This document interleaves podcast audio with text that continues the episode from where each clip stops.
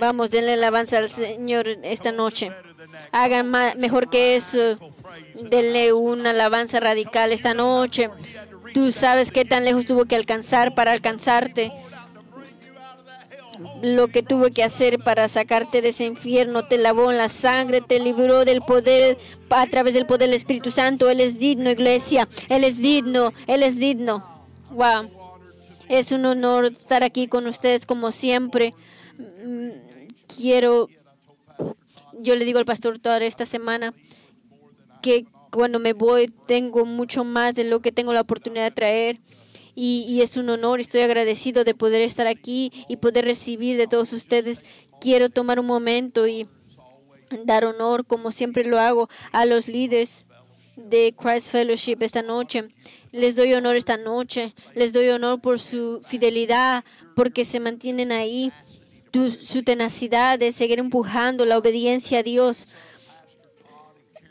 Que Pastor Todd y Pastor Karen, que han ha llevado al avivamiento a las naciones. ¿No es maravilloso que esta iglesia carga un avivamiento que va a través del mundo y los líderes pueden ir alrededor de la nación? Vamos a darle una alabanza al Señor por esto. Les estoy diciendo qué equipo, amén. Todos los voluntarios son maravillosos. Sigan haciendo lo que están haciendo porque donde quiera que yo veo, veo la, voy, veo la fruta de lo que está pasando en el avivamiento norte de Georgia y yo doy honor a Dios primero y más que nada y a la gente que han dado su sí a Dios. Amén. Entonces esta noche quiero que vayan en su Biblia al libro de Mateo 13. Quiero, voy a ministrar un poquito diferente.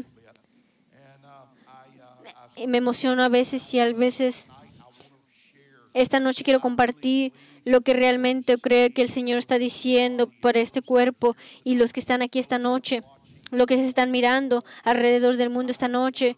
Tengo una palabra para el cuerpo de Cristo, que no solo su mensaje, yo creo que esto es algo significante, un tiempo profético para el cuerpo de Cristo.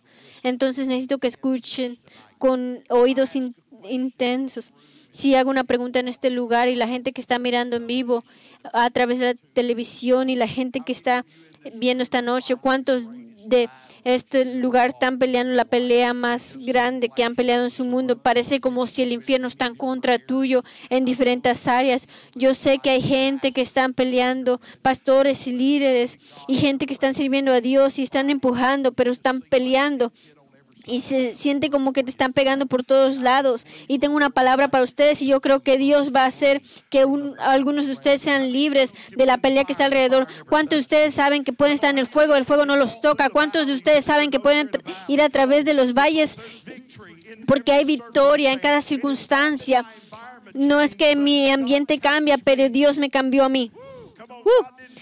Dios no me sacó del fuego, simplemente me libró del fuego. Yo creo que esta noche está listo para librar a algunas gentes de la pelea en la que han estado. Quizás no salgas de eso, pero vas a tener victoria sobre ese. Tengo que profesarle a alguien esta noche. Mateo 13, 8. Escucha la palabra del sembrador. Aquí él empieza la explicación de una parábola que dijo. Cuando alguien escucha la palabra del reino, si no paso de, esta palabra, cuando Él dice la palabra del reino, hemos predicado esta parábola cuando hablamos de la salvación, pero no solo se trata de la salvación. Cuando dice la palabra del reino, quiere significar algo más que una palabra. Deja explicarme. La Biblia dice que cuando tú oras, oras de esta forma, tu reino venga. Todos digan, tu reino venga. Y luego dice, tu voluntad se haga aquí en la tierra como lo es en el cielo. En otras palabras, no necesito a otro conflicto, no necesito negociar. Cuando hay una palabra, quiero que sea aquí en la tierra, así es como es en el cielo. En el cielo solo hay uno que ha sido levantado y sabemos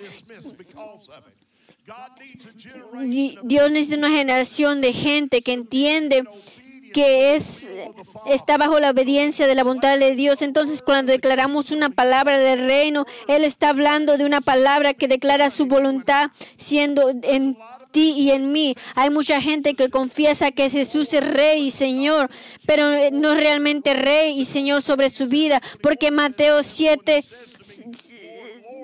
7:21 porque dice que todo no cualquiera que dice Señor, Señor, entra reino cielo, sino los que hacen la voluntad de mi Padre. Escuchen, el reino de Dios no es algo que observamos, el reino de Dios está dentro de ti, el reino del reino de Dios es establecido en ti cuando tú te pones bajo su voluntad y, tu, y su voluntad se hace en tu vida. Tengo que enseñarles por un momento, cuando dice una palabra del reino, escucha. Dice, tengo una palabra que es la voluntad del Padre que está establecida aquí en la tierra. Queremos que Dios venga del cielo y haga algo diferente de lo que Él ya ha hecho, pero Él ya hizo todo lo que necesitaba hacer. Él te dio el Espíritu Santo, su autoridad y su poder. Y Él espera que tú te pares y hagas su voluntad. Si a ti no te gusta el clima moral de América, entonces es hora de que te pongas bajo su obediencia y que Él te use. Wow. Es hora de que alguien le dé a Dios su sí en vez de a lo mejor. Es hora de que alguien se entregue en vez de negociar. Alguien diga no. No trato, solo entréguense. Y yo creo que estamos que estamos enfrente de una generación de gente que se ha entregado a, a, a, Dios, porque Dios está a punto de establecer su reino y hacer su voluntad aquí en la tierra quiero enseñar aquí en un momento. Les voy a decir, este mundo no le pertenece al mundo, el tierra y lo completo le pertenece a Dios. Y escuchen, la gente más les vale que dejen de darle al diablo lo que le pertenece a Dios. Es hora de que empecemos a poner el enemigo en su lugar y entiendamos la autoridad que Dios nos ha dado para poder establecer el reino de Dios. Dios mío. Entonces, cuando está hablando una palabra del rey, alguien está aquí conmigo hoy, yo creo que hay gente en este lugar que están embarazados con la palabra del reino. Estás embarazado con una asignación de Dios. Fuiste lleno de visión y propósito y no quieres ser la cuota de, esta generación. No quieres ser el tibio del cristianismo mundano que hemos experimentado por los 30 años pasados. Uh has, ya te cansaste de estar, ser un espectador y tú te has dicho, yo voy a participar. Quizás sea un nadie, un nombre, pero creo que Dios me va a usar. Quizá yo esté en la parte trasera del desierto, pero creo que Dios me va a dar una voz. Dios mío, yo creo que hay una generación de gente en este lugar que por fin se, alinearon con la palabra de Dios que dice con Dios todo es posible. Hmm. Yo creo que hay una generación en este lugar que están buscando al rey de reyes en vez de, los democráticos o los republicanos. Yo creo que estoy hablando de una generación esta noche de gente que están temblando bajo el llamado de Dios que está en tu vida. Y no quieres quedarte ahí, aunque no sepas cómo se ve lo demás, pero estás haciendo lo posible para ser empujando a la voluntad de Dios. No sé a quién le estoy hablando esta noche, pero yo sé que le estoy hablando a gente que está lleno de la palabra de Dios, gente que tienen un llamado y un mandato y quizá no sepas todos los detalles y cómo se va a ver todo, pero estás tomando un día a la vez, siguiendo la nube por, la, por el día y el fuego por la noche. ¿A qué generación estoy hablando esta noche? ¿Qué congregación de gente que dice, no me voy a quedar ahí, voy a ser usado por Dios? Quizás no el más inteligente, quizás no sea el líder, o quizás no me, quizás como todos, pero yo sé que tengo un llamado en mi vida. Una generación que sabe, conoce a su Señor y lo que hemos tomado. Alguien diga una palabra del reino. Hay gente en este lugar que escuchan la voz de Dios y cuando tienes tu asignación y un propósito de Dios sobre tu vida. Y cuando tú te acuestas, tú, tú estás prendido con ese llamado. Cuando tú despiertas, despiertas con el llamado. Cuando te despiertas a 3 de la mañana orando en lenguas, tienes tu llamado. Estás acostado en el altar quemando con un llamado. No puedes parar con simplemente ir a través de una rutina. Tienes que tener más. Es por eso que estás orando más. En la Biblia dice, cuando alguno oye la palabra del reino y no la entiende, viene el malo y arrebata lo que fue sembrado en su corazón. Este es el que fue sembrado junto al camino de la palabra.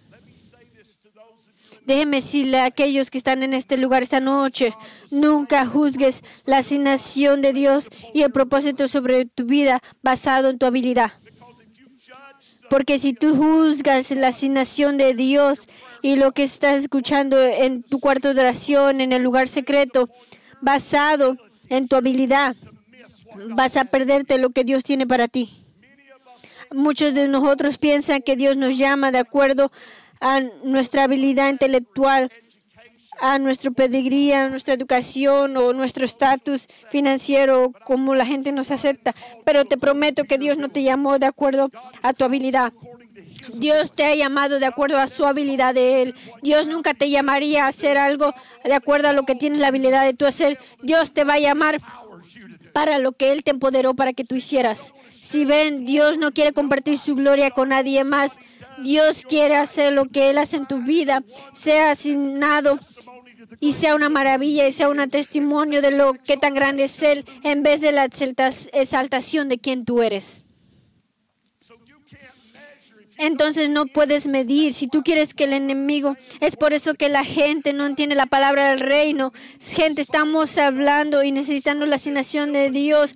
Dios, la gente, la gente hasta vivido bajo la asignación de Dios porque no sabemos el poder de Dios. Celebramos el poder de, del libro de Hechos, pero no vemos el Dios de ahora. Tienes que saber que el mismo Dios que levantó a Lázaro de la tumba después de cuatro días es el mismo Dios viviendo en ti y en mí. Alguien diga, Él vive en mí. Estoy hablando de los que no pueden caminar, caminan, de los muertos levantados, de los que son bautizados en el Espíritu Santo. Un Dios que libera, vive dentro de ti y de mí. No lo, no lo pongas en una caja. Te estoy diciendo, Él va a usar aquellos en este cuarto para cambiar el mundo. Si Dios pudo usar un hombre que mataba a los cristianos para cambiar a Asia, entonces va a usar un drogadito que era drogadito para cambiar el mundo. Para, para voltear a Georgia para cambiar Alabama. Dios mío, Él va a escoger una prostituta y va, a hacer que Tennessee cambie. Dios mío, no, no lo subestimes. No subestimes la iglesia, no lo pongas en una caja. Y porque Dios no ha terminado con la iglesia.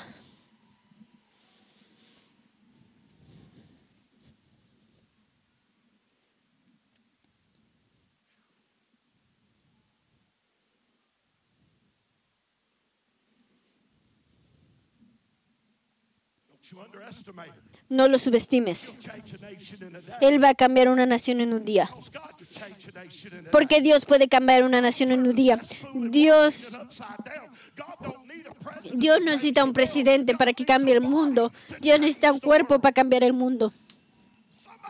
Alguien diga, nosotros somos el cuerpo. Él sigue siendo Dios, solo necesita un solo cuerpo y el cuerpo no es bueno si no pueden escuchar y entender la palabra del reino. Alguien diga, tengo que escuchar y tengo que entender la palabra del reino. Tengo que entender el reino de Dios. Hola, tengo que entender la asignación y el propósito en mi vida. Porque si lo subestimo y no lo entiendo, voy a venderme, quedar corto y el enemigo va a venir a robarse la palabra. Voy a profetizar ahorita. Algunos están con las manos cruzadas y están diciendo, "E- ese predicador no le entiendo nada. ¿Sabes qué? El enemigo está robando tu semilla. Pues sabes porque tú no entiendes el poder de una semilla. Él manda su palabra para sanar a su gente. O el centurión dijo, ni siquiera necesitas venir a mi casa y poner las manos sobre mi familia. Lo único que necesitas hacer es declarar la palabra. Dios te va a dar una palabra que va a transformar tu vida, va a empodar tu, tu carne. Dios te va a dar una palabra que te va a sacar de las cenizas, que te va a sacar del lodo, que te va a empoderar para hacer todo. Dios mío, siento el Espíritu Santo. Una palabra puede romper la drogadicción en tu vida. Una palabra va a hacer que alguien que no es nadie, que para que sea alguien que le hable a las naciones, o en una palabra puede levantar a alguien. En una palabra puede levantar a otro Jonathan Edwards. Con una palabra puede levantar a otro David. Con una palabra puede levantar a otro Pablo. O lo único que necesitas es una palabra. Pero si apagas la habilidad de recibir la palabra,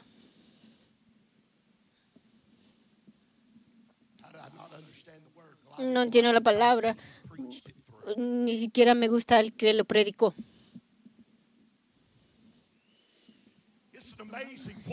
Es maravilloso lo que hacemos para perdernos una palabra. Es maravilloso cómo cambiamos una palabra.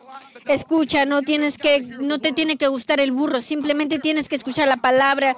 No me importa si no te gusta, si soy gordo si grito demasiado. No necesito que te preocupes por mí, simplemente necesito que escuches la palabra. No te pierdas la palabra del reino esta noche.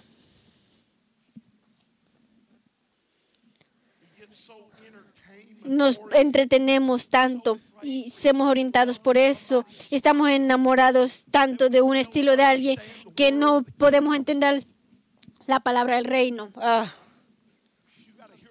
Tienes que escuchar la palabra. Les estoy diciendo, si una palabra, alguien va a volver a la vida. Hue- huesos secos vuelven a la vida esta noche. Yo escucho un temblor en, el- en, el, en este edificio. Lo que algún día estuvo muerto vuelve a la vida. Yo veo cómo la carne empieza a beber, cómo el, el aire viene del norte y del sur.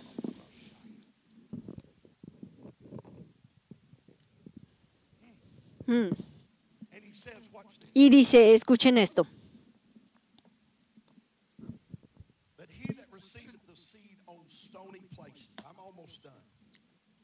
Y el que fue sembrado en pedregales.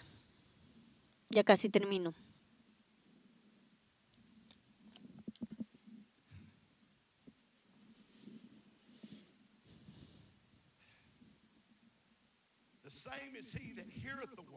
Y el que fue sembrado en pedregales. Escucha esto. El que la oye la palabra al momento la recibe con gozo, pero no tiene raíz en sí,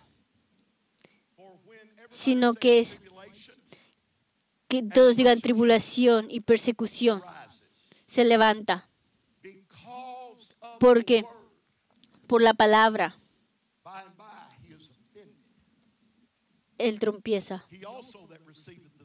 the thorns. El que fue sembrado entre los espinos, este es el que oye la palabra, pero el afán del siglo y el engaño de las riquezas ahogan la palabra y se hace infructuosa. Mas el que fue sembrado en buena tierra, este es, escuchen esto, me gusta esto, este es el que oye, todos gritan, entiende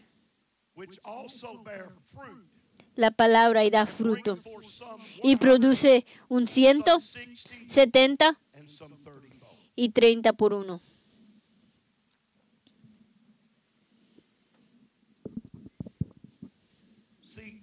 Ven, lo que no entendemos es que el, el momento que recibimos la palabra, el momento en el que escuchamos la palabra profética de Dios, lo que Dios te habló eh, en tu lugar de oración, lo que Dios plantó en tu vida en un altar, cuando Él te habla continuamente día tras día de, de, la asignación. En el momento que realmente recibes esa palabra, tú empiezas a gravitarse en obediencia a esa palabra. Y te estoy diciendo, hay gente en este lugar que están empujando a la palabra de Dios en su vida. Pero el problema en el que te encuentras es cuando tú empiezas a empujar. La Biblia es evidente y muy clara que no importa qué tan obediente seas, viene la oposición viene una pelea intensa. Lo que tú tienes que entender es que por la palabra, no por ti, no por tu familia, no por tu nombre, sino por la palabra sobre tu vida. Ven, el enemigo no te está peleando a ti, está peleando la asignación en tu vida. Él está peleando las profecías que Dios ha declarado sobre ti. Está peleando, escuchen, es por eso que el espíritu anticristo en el lugar de la religión pelea la palabra profética, no quiere profecía, no lo quiere escucha. Si algún día recibes una palabra profética y empiezan a caminar en esa profecía, Dios mío, el diablo sabe que ya perdió. Entonces el espíritu de anticristo siempre va a pelear el espíritu de profecía. Es por eso que no quiere que estés solo en el lugar de oración. Es por eso que Él quiere que estés muy ocupado haciendo ministerio y ocupados con familia que no tienes tiempo de orar, porque si tú no ores no vas a tener una palabra. Lo voy a decir otra vez, si tú nunca oras no vas a tener una palabra.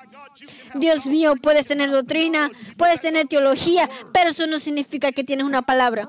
Puedes tener un, una diploma, pero no quiere decir que tienes una palabra. alguien tiene que saber cómo tener una palabra, porque la palabra es lo que te activa. Porque la Biblia dice que Dios sostiene todo por su qué, por su palabra, tu habilidad de, de, agarrar la asignación y propósito para tu vida está dependiendo de ser una palabra en ti. Escucha solo porque vas a hacer ministerio. Eso no significa que Dios te va a bendecir.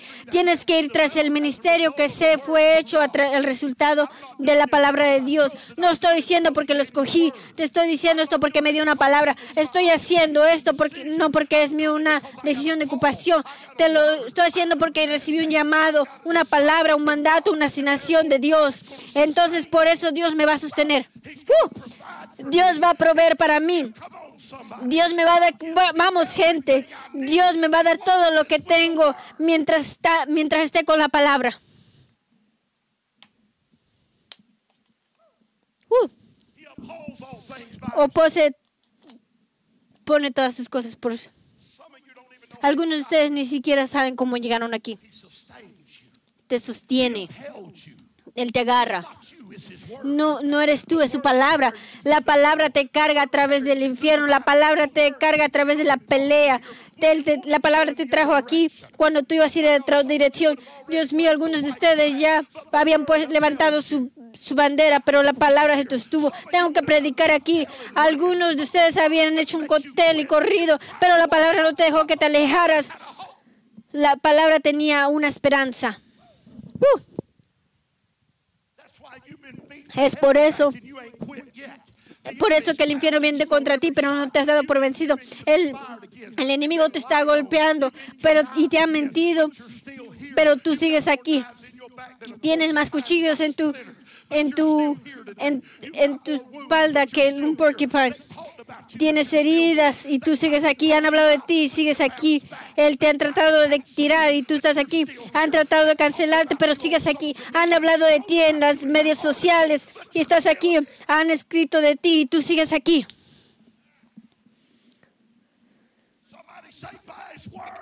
Alguien diga por su palabra, estoy aquí. Porque Él ha sostenido todos por su palabra. Entonces tienes que entender que viene oposición. Por la palabra. Por la asignación viene persecución. Algunos de ustedes en este momento ah, se están poniendo ustedes, ustedes, por eso están acercando a la voluntad de Dios. Cuando tú dijiste sí a Dios, empezó a llegar a todo lugar de oración. Por eso se ha quedado aquí a bautizar a gente aquí Cuando elegiste a Dios, empezaste a, predicar a tu gente y empezaste a estudiar en quineo y en leyendo tu palabra para equiparte. Entonces, oh, de repente, el infierno vino en contra de ti, el enemigo vino en contra de ti, tu familia te peleó y pensaron que estás loco. No quieren saber en qué cul- oculto estás. A lo mejor estoy en el lugar equivocado.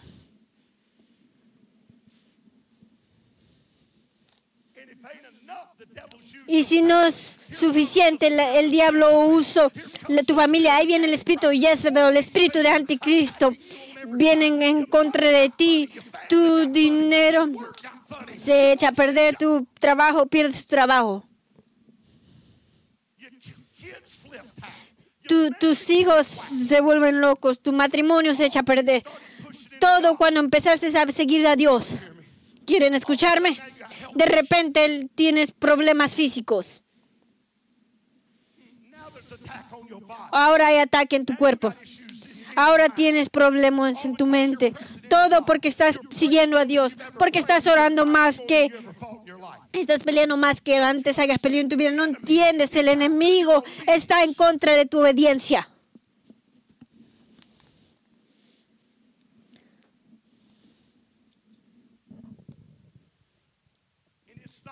Y no es solo una batalla. Es una batalla tras otra batalla. Y la razón que tienes que entender es que la batalla es tan grande en este momento es por la dispensación del tiempo en el que estamos, la importancia de la asignación que está en esta generación. Por tu llamado, por el que esta generación es que esta pelea es tan intensa. No es como cualquier otra pelea que hayas peleado antes, porque esta es una pelea de una generación que Dios está levantando en esta hora por su palabra, por una asignación que va a revolucionar el cuerpo de Cristo.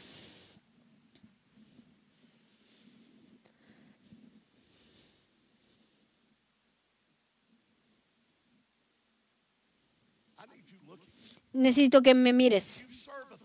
Si tú sirves a la teología que te dice que el diablo gana, tú estás leyendo la Biblia equivocada a través de un lente equivocado.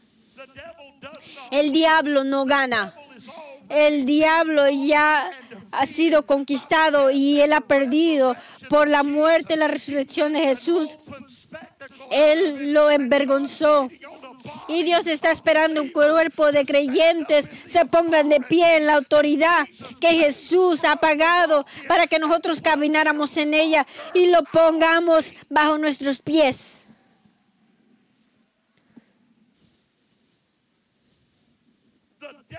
El diablo no es más grande que el Dios en la iglesia.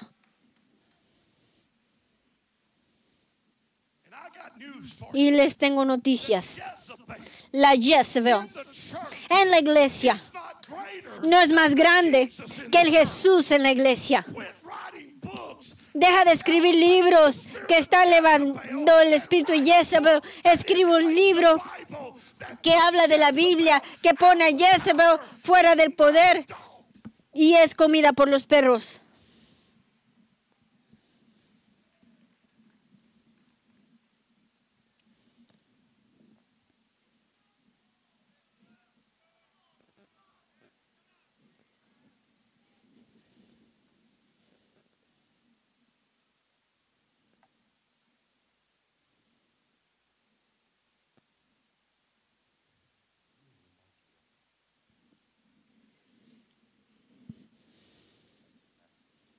Gracias, pastor.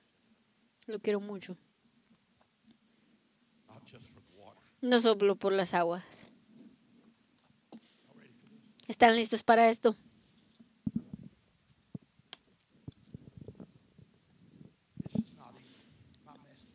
Esto ni siquiera es mi mensaje. Y también voy a tirar esto de gratis. You want to conquer Jezebel? ¿Quieres conquistar a Jezebel en la iglesia? You want to deal with that spirit that's ¿Quieres lidiar con ese espíritu que está causando que es pastores y, y a ti y todo este dolor en tu iglesia, que, ah, no tomando tu utilidad? ¿Quieres matarlo? ¿Quieres librarte de eso? Levanta yejos en tu congregación. Empieza a soltar una, rela- Let me explain to you what a generation una un- Jehu que, que levanta a las generaciones. Los Jehu levantan a los únicos, los hombres que fueron capados. Porque estamos viviendo en una sociedad que ha capado a los hombres.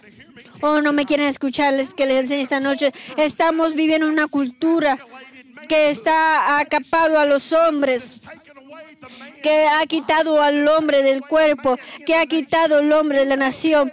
¿Quieres levantar a una generación que conquiste a los Jezebos? Deja de empoderar a los Unix y van a tirar a Jezebel de su torre y los y los perros la van a comer. Quiero levantar una generación de hombres que saben ser como hombres, una generación de hombres que saben amar a Dios y servirle a Dios, que no se van a encar a las Jezebels y los veos de esta generación. Quiero empoderar al hombre otra vez.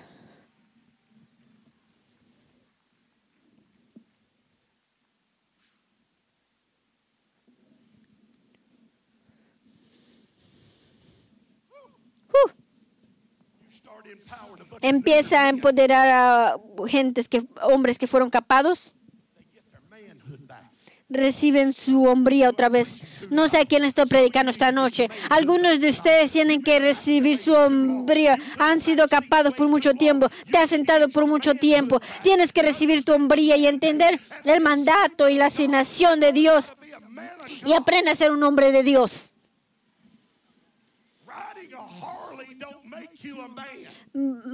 Manejando un Harley no te hace un hombre.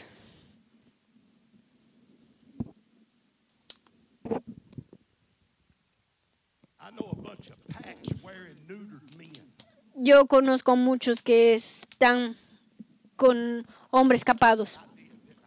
Cuando dije eso, ¿lo dije eso?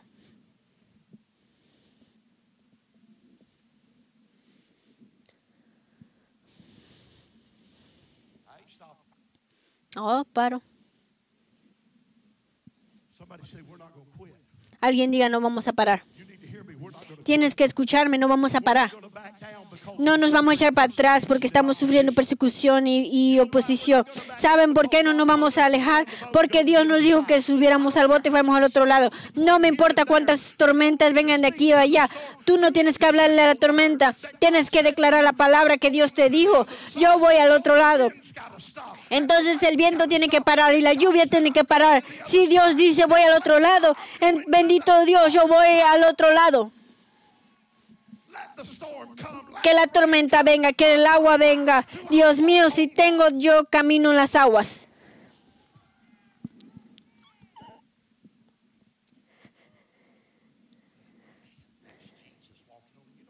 Bishop, ese es Jesús. ¿Sabes por qué los discípulos cuan- eh, caminaron con Jesús?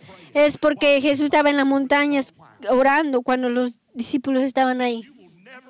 Nunca vas a tener poder de pasar a través de tu tormenta si no has- tienes una vida de oración. ¿Sabes? Porque en el lugar de oración tú cultivas lo que Dios dijo. ¿Quieres escucharme predicar? Cuando tú peleas, tú peleas en medio de la tormenta. Tú estás cultivando y hablando de la tormenta.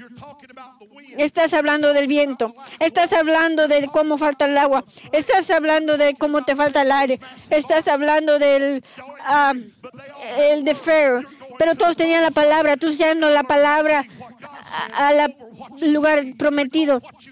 Tienes que hablar de, dejar de hablar lo que ves, pero lo que Dios dice es eterno. Entonces pasamos nuestro tiempo en Facebook hablando de nuestros problemas. Lidiamos y vemos con los con nuestros problemas en, en nuestro trabajo.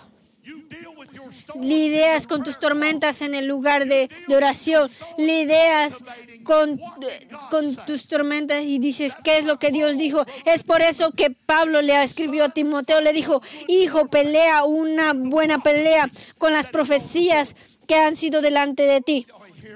¿Quieren escucharme? Alguien diga, yo voy a conquistar esta pelea. Porque voy a sacar mi, mi espada.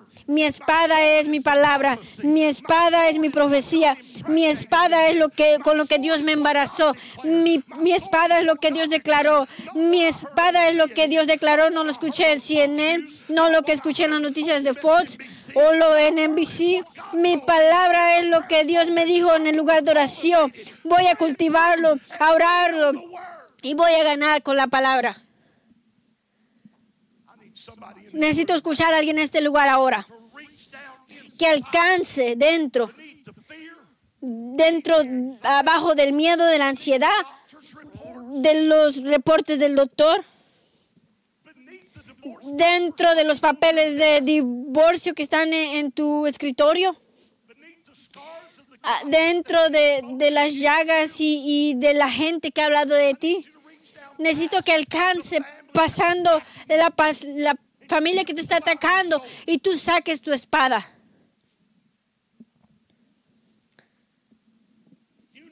Necesitas traerte y recordarte. Quizá tengo hambre, pero Dios dijo que voy a comer eh, en una tierra que tiene leche y, miel. Quizás esté en una tormenta, pero Jesús dijo que voy al otro lado. Yo no sé ustedes, pero yo, yo voy a subirme a este bote e ir al otro lado.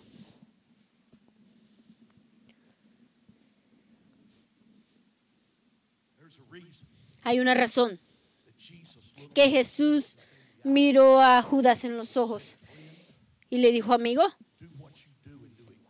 haz lo que vas a hacer y hazlo rápido. No estaba preocupado de, de sus oponentes porque él sabía que en el tercer día iba a ser levantado otra vez. No porque había evidencia, sino porque él tenía una palabra. Necesito que alguien tenga la misma fe, que diga que yo sé que quizá me van a matar, que quizá me están golpeando en este momento, que quizá estoy sangrando, o, mi cuerpo me siento emocionalmente perplejo, pero sé que Dios dijo. Y luego si eso no es suficiente, dijo, ahí vienen los problemas del mundo y el engaño de las riquezas, porque en el momento que tú empieces a, perseguir esa palabra, ahí viene toda la presión de, de los hijos que quieren ir al fútbol,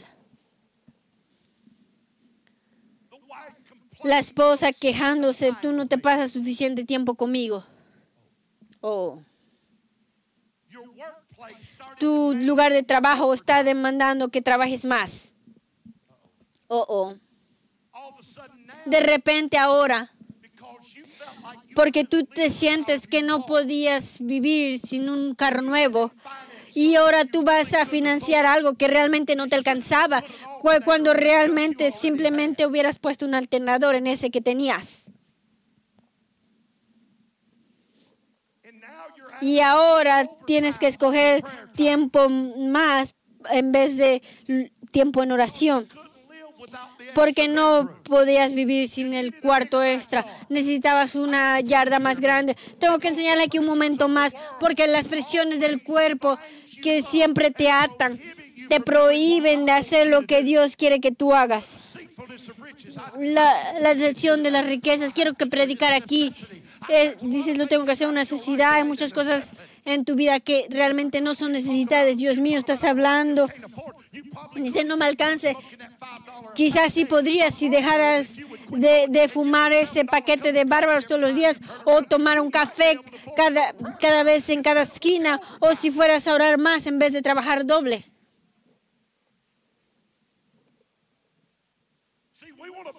Si ven, queremos echarle la culpa a Dios, pero realmente nosotros no queremos dejar algunas cosas para, y tenem- para poder hacer las cosas que realmente tenemos que hacer por la decepción, el engaño de las riquezas.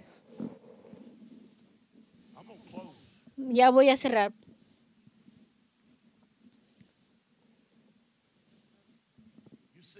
Ven, la gente te mira después de la provisión de Dios. Te juzgan después de que has caminado en la fidelidad de Dios, pero no conocen tu historia. Así que no me juzgues hasta que conozcas mi historia. No me juzgues hasta que hayas estado ahí con mi esposa y yo, entregando todo, porque sabíamos que había un llamado mi vida, que caminamos y nos alejamos de un negocio multifamiliar de millones para tomar un trabajo donde íbamos a recibir 7 dólares por hora que para que pudiéramos tener tiempo en el ministerio. Tú no estabas ahí cuando estábamos manejando de un carro de mm, lujoso y viviendo en un country club. Teníamos todo. Tenía una carrera excelente y un trabajo eh, en una compañía que iba a ser mía y me alejé de todo eso para decirle sí al llamado de Dios. Y fuimos de, manejar Cadillacs y, carros deportivos y manejar lo que quisiéramos o donde quiera que fuéramos y vivir donde quisiéramos vivir para manejar en carros que el piso estaba echado a perder y podíamos ver las líneas ahí en medio de nuestros pies. Cuando mi esposa so- le podía levantar la cabeza en lujos y ahora tiene que agarrar el del techo para que no se caiga mientras ella maneja.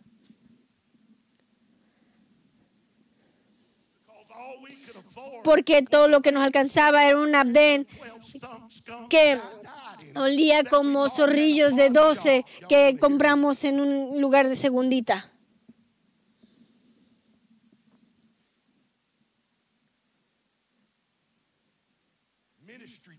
El ministerio no nos, no nos bendijo. Dios nos bendijo. No recibimos lo que hacemos de, la, de los taxes de la gente. Recibimos lo que tenemos de los cielos abiertos de Dios que Él bendijo del cielo y ningún nada vino de la iglesia. Oh, ahora sí tienes que tienes que agarrar tu, tu halo para que se, no se te atoren tus cuernos.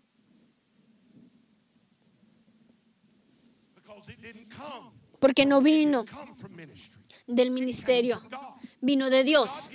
Cuando Dios está a punto de bendecirte, Dios va a encontrar un portal para dártelo, aun si se lo quita de las manos de los malos, porque siempre estuvo para los justos y Dios lo va a tomar y te lo va a poner. Oh, no me quieren escuchar predicar esta noche. Les estoy diciendo, si dejas de depender en el hombre y empiezas a depender en Dios y le dices sí a la asignación. Con la asignación viene la provisión, pero Dios necesita a alguien. cuando te estás cortando de te están cortando de, de la, de la familia. Cuando alguien te dice que la familia te dice que eres un líder de un culto.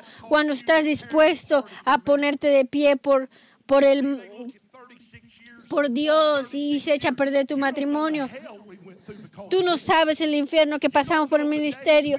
Tú no sabes los días que no sabíamos si íbamos a salir o no.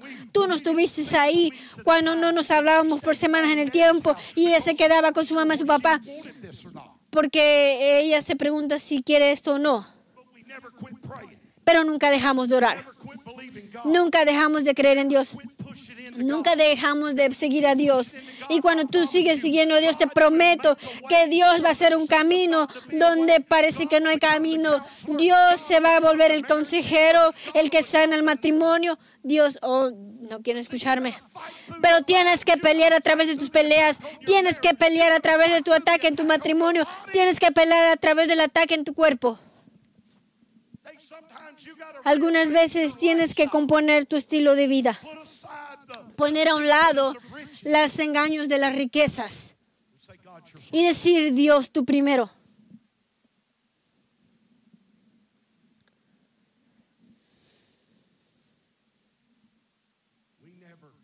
Nunca ofrecimos a nuestros hijos en el altar del ministerio. Levantamos a nuestros hijos en la munición del Señor. Ellos aprendieron a dormirse en las sillas de la iglesia. Ellos aprendieron a amar la profecía, amar la palabra de Dios. Ellos aprendieron a amar lo que es servir a Dios y poner a Dios en nuestras vidas primeros. Ellos aprendieron que era dar y ser generosos con lo que tenemos. Ellos saben los principios hasta ahora, que mis hijos que sirvieron a Dios. Ellos saben qué es dar y sacrificar. Ellos nunca se van a perder su obediencia de hacer lo correcto en los ojos de Dios. Pero les prometo, fue difícil cuando ellos querían jugar fútbol en vez de ir a avivamiento. Fue difícil cuando ella quería ser porrista en vez de servir a los niños en la iglesia. Tomamos decisiones que tuvieron consecuencias. Que solo porque deprives a tus hijos de algo secular para que puedan obtener algo espiritual no significa que tus hijos no se van a volver drogadictos. Uh, se callaron aquí. Tus hijos nunca van a aprender el poder de justicia y santidad en un lugar de fútbol como lo van a aprender en la casa de Dios. Ellos nunca van a aprender carácter como lo deberían de un, un espíritu empoderar por el Espíritu Santo como lo harían en, eh, en un lugar de- del parque como en una casa de la iglesia. Ellos van a aprender un principio de cómo vivir santo y cómo vivir llenos del Espíritu Santo. Les estoy diciendo, lo estoy sintiendo, estoy peleando este demonio en este momento y te preocupas por qué te echas para atrás y te preguntas por qué la pelea. Tú no estás echando la culpa al fútbol, en la temporada de fútbol o de ir a cazar o el tiempo.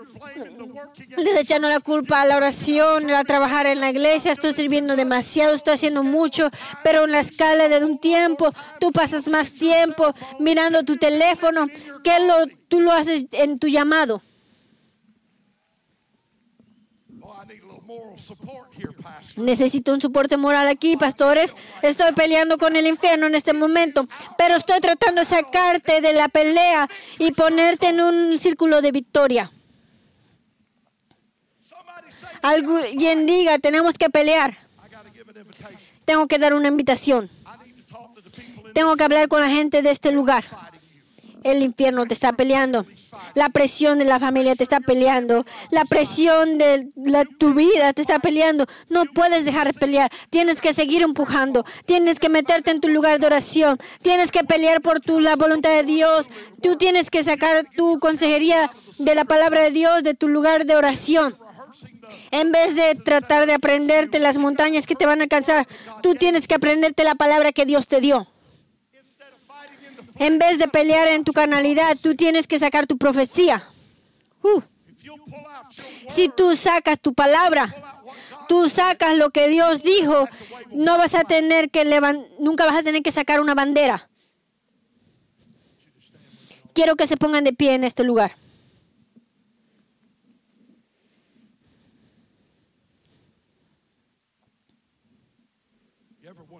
Se preguntan cómo es que David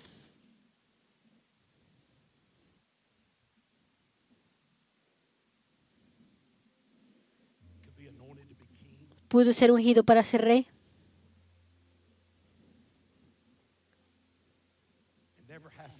y nunca tuvo que rebajar a Saúl para robarle su reino. ¿Cuánta gente en este lugar ha, tratado de cara a alguien para agarrar un trono? Se paran en los predicados, predicadores, violan principios y, cosas éticas para estar delante de alguien, para ser promovido. Nos peleamos por posiciones, mentimos en las páginas de Facebook para poder vernos mejor.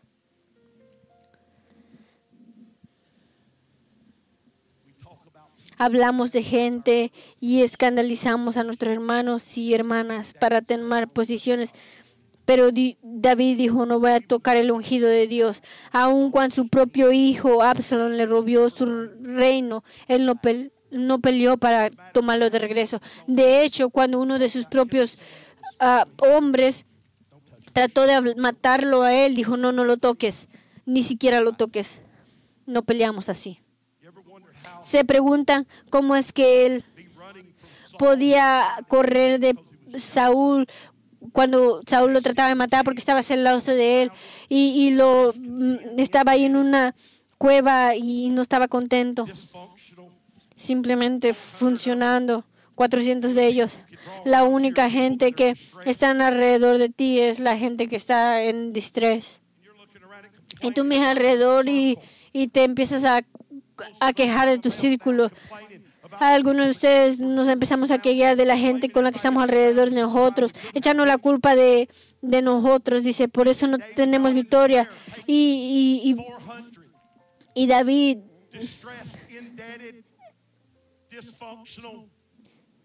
no estaba en angustia.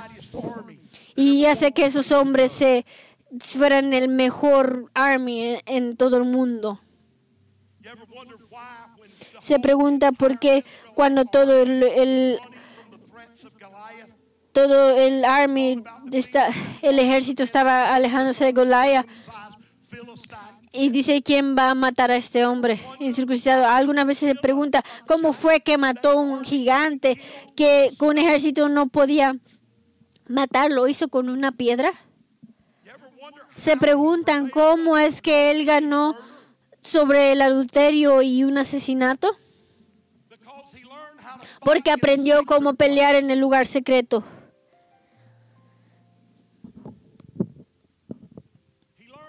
Él aprendió cómo pelear en la parte trasera del desierto, alabando y cantando, el Señor es mi... No, no me voy a perder. Él hace que me acueste en lugares de pastos, pasto verde. Él me guía en las aguas. Él prepara una mesa en la presencia de mis enemigos. Él pasó tiempo entendiendo el carácter y la naturaleza del que lo llamó para ser rey. Nosotros perseguimos profecías, pero tu profecía no es buena si no conoces el carácter del Dios que te lo dio. Hay mucha gente que conoce su palabra, pero no conocen el carácter del hombre que escribió la palabra.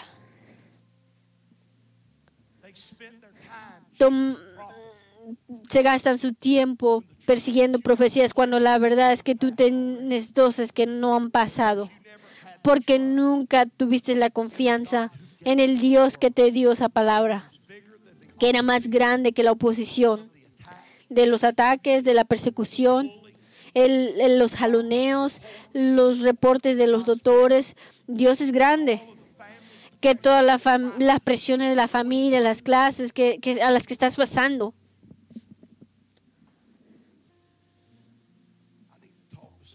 Necesito hablar con alguien en este lugar de las presiones de los hombres.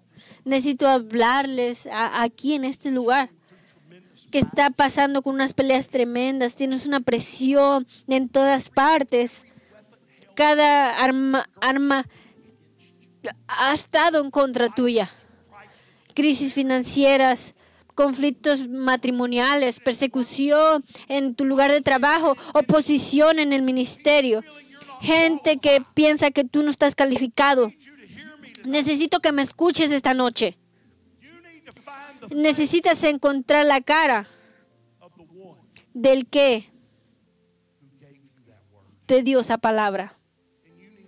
Y necesitas conocer el carácter de Él y la fidelidad de Él. Porque si lo único que sabes la palabra, pero no lo conoces a Él, tienes que tener una confidencia en el Dios que dijo, posee la, la tierra. Tienes que tener confidencia en el Dios que se ve al otro lado. Y si tú lo conoces, tú vas a saber que sin importar no tan grande sea la tormenta o que tan grandes sean los faraones o cuánta agua tengas, tú vas a, a tener como herencia. Me estoy parando enfrente de una generación que fue llamada a ser levantada arriba de sostener todo lo que Él te dio. Vengo a decirte, no renuncies ahora. No te eches para atrás ahora. No te apagues. No permitas que el enemigo cause que tú te eches para atrás. Porque la Biblia dice. Dios no tiene placer en los que se echan para atrás. Entonces en este lugar quiero que bajen la cabeza. Voy a hablar con la generación que fue llamada. Y la generación que está bajo unas peleas inmensas. El infierno te está peleando. Eh, presiones de familia y presiones del mundo por todas partes. Dios mandó la palabra y, y dijo, dijo, ya viene. Estás en medio de esto. Estás en un lugar de una decisión. Ya sea que te echas para atrás em- o empujas. Y estoy aquí para ayudarte a empujar. ¿Cuántos de ustedes están en esa pelea en este momento? Levanten la mano, levanten la alta. La mitad de este lugar. La mitad de este lugar. Escuchen. Quiero que aquellos levantaron la mano me miren. Mírame en este momento. En cinco minutos yo me voy a hacer un lado y van a ver esas aguas. Y te voy a decir que esta noche esto es lo que yo quiero que hagas. Si- ¿Sabes lo que esa agua representa para mí? Representa muerte. Me encanta el, el dicho, muere bien. Yo donde quiera que predico digo, muere bien, muere bien, muere a ti mismo, para que Él pueda vivir a través de ti. Le voy a pedir a todos que, que mueras a tus quejas, a tus excusas, y muere a tu miedo de que dice, ¿y qué tal si no sobresalgo de esto? Necesito que esta noche mueras a ti mismo para que tú puedas entregarte por completo. Te voy a pedir, la mitad de este edificio levantó la mano. Les voy a pedir a todos ustedes, métanse las aguas. Métanse en las aguas, no solo para que seas sanado en las aguas, métete al agua esta noche para que salgas de esas batallas. Métete al agua y di, Dios, yo voy a seguir y no me voy a echar para atrás. Esta noche tu victoria está en las aguas. Esta noche tu victoria va a ser que cuando tú entregas tu vida y tú dices, Dios, voy a confiar en tu palabra. Permite que tu experiencia sea donde tú resur- tienes resurrección en tus profecías y tú sostienes lo que Dios declaró sobre tu vida. Pero hoy vas a ser parte de esa generación. Vas a ser parte de esa generación escogida que va a traer reformación, transformación a las naciones. Que vamos a ver un avivamiento que va a hacer temblar el mundo. Que vamos a ver lo que hemos sembrado. Vamos a ver cómo se voltea el clima moral de nuestra nación. Siempre va a haber pecado, pero la vida va a ganar. Bajen la cabeza en este momento. He dado la invitación con el mensaje que prediqué, pero en este lugar esta noche hay gente que el, que el diablo ha estado tras de ti desde que saliste del vientre de tu madre. Ha estado tras de ti desde el momento que tú fuiste concebido. Porque el diablo sabía que si tú algún día dijeras que sí al llamado de Dios en tu vida, tú ibas a voltear el mundo. El enemigo sabía la asignación y los planes que Dios tenía. Y en el mismo forma que hizo todo lo que quería abortar la manifestación de Jesús a través del el vientre de una virgen, también ha tratado de matarte a ti. Si ves, yo creo que desde el momento, desde que salí del vientre, el diablo me ha tratado de matar. Es por eso que yo fui atrapado como un- de un niño en un lugar con un fuego. Mi hermana corrió a través del fuego y vino y me sacó.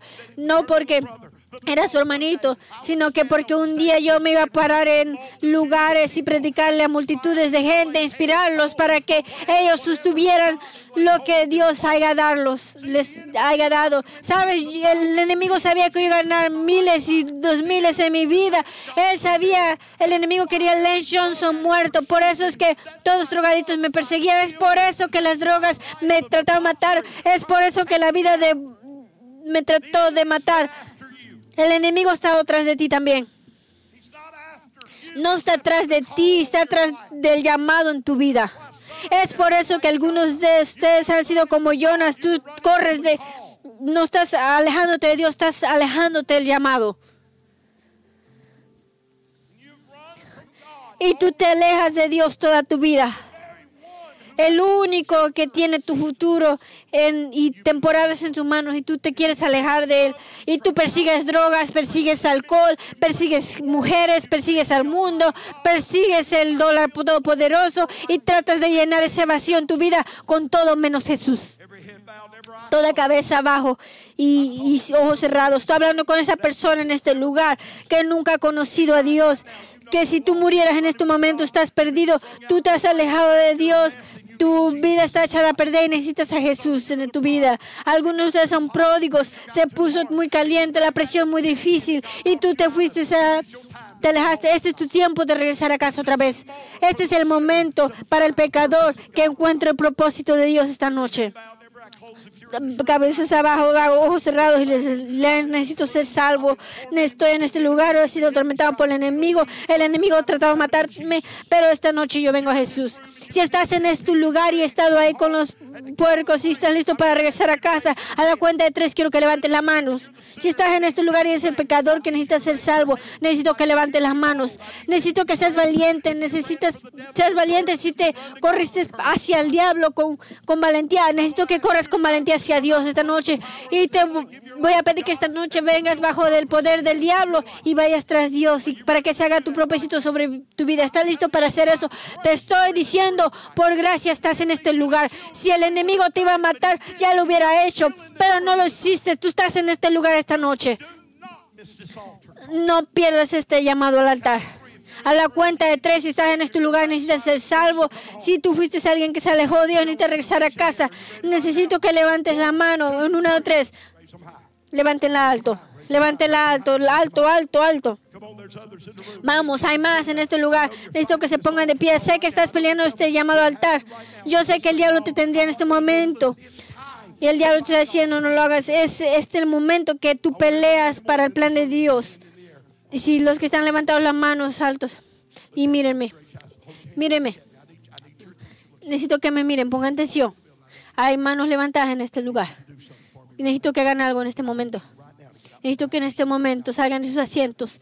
A la cuenta tres, salgan de sus asientos. Vengan aquí. Vengan aquí. Ven, ven, ven, ven. A Toma una decisión, toma una decisión. A. Toma una decisión, toma decisión. Vamos. Por favor, por favor, no pierdas este llamado al altar. Vamos. Hay muchas manos levantadas. Vengan. Vengan. Dejen de alejarse de Dios y vengan hacia Dios. Vamos, siguen viniendo. Gracias. Gracias, yo los veo. Hay otros. Vengan. Vengan, vengan. Cada persona que levantó la mano, doing Nadie está doblegando, tú estás haciendo esto porque tú lo quieres a Él.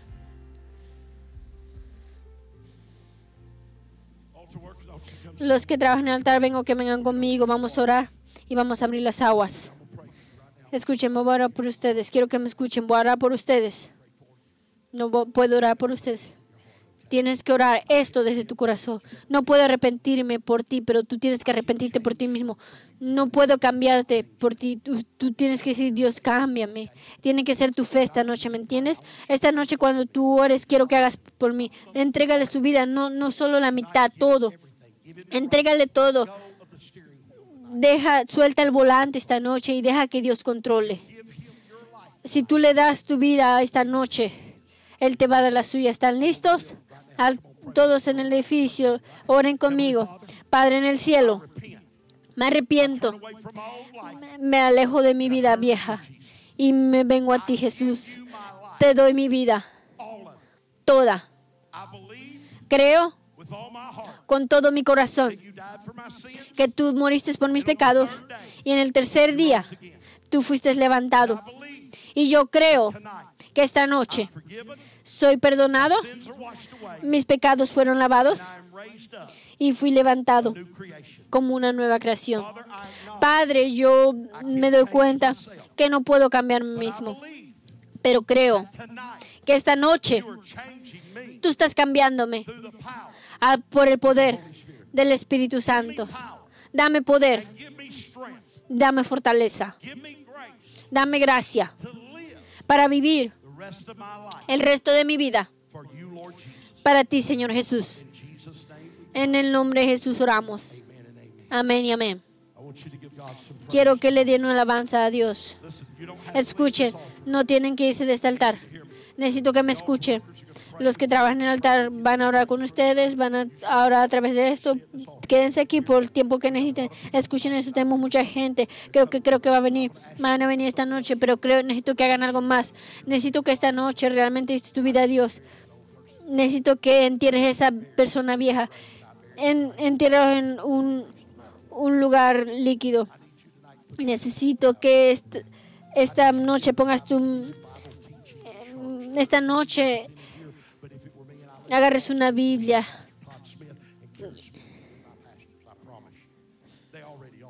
Ellos son mis pastores. Yo también pastoreo mi propia iglesia, pero ellos son pastores. Entonces, que me escuchen. Estos son las personas más grandes y también hay otros pastores grandes aquí. Pero necesito es que su- agarren una buena Biblia, que la puedas entender y la empieces a leer todo el resto de tu vida. Si no lees bien, entonces búscalo en MP3 o en tu teléfono escúchalo. Haz que tu, la palabra de Dios esté en tu vida. Acércate con gente que está llena del Espíritu Santo, que oran por ti no consultes con el mundo, consulta con gente que está moviéndose con Dios y, y decía el plan que sí para, para tu vida. Denle la bienvenida Pastor todo mientras él viene aquí.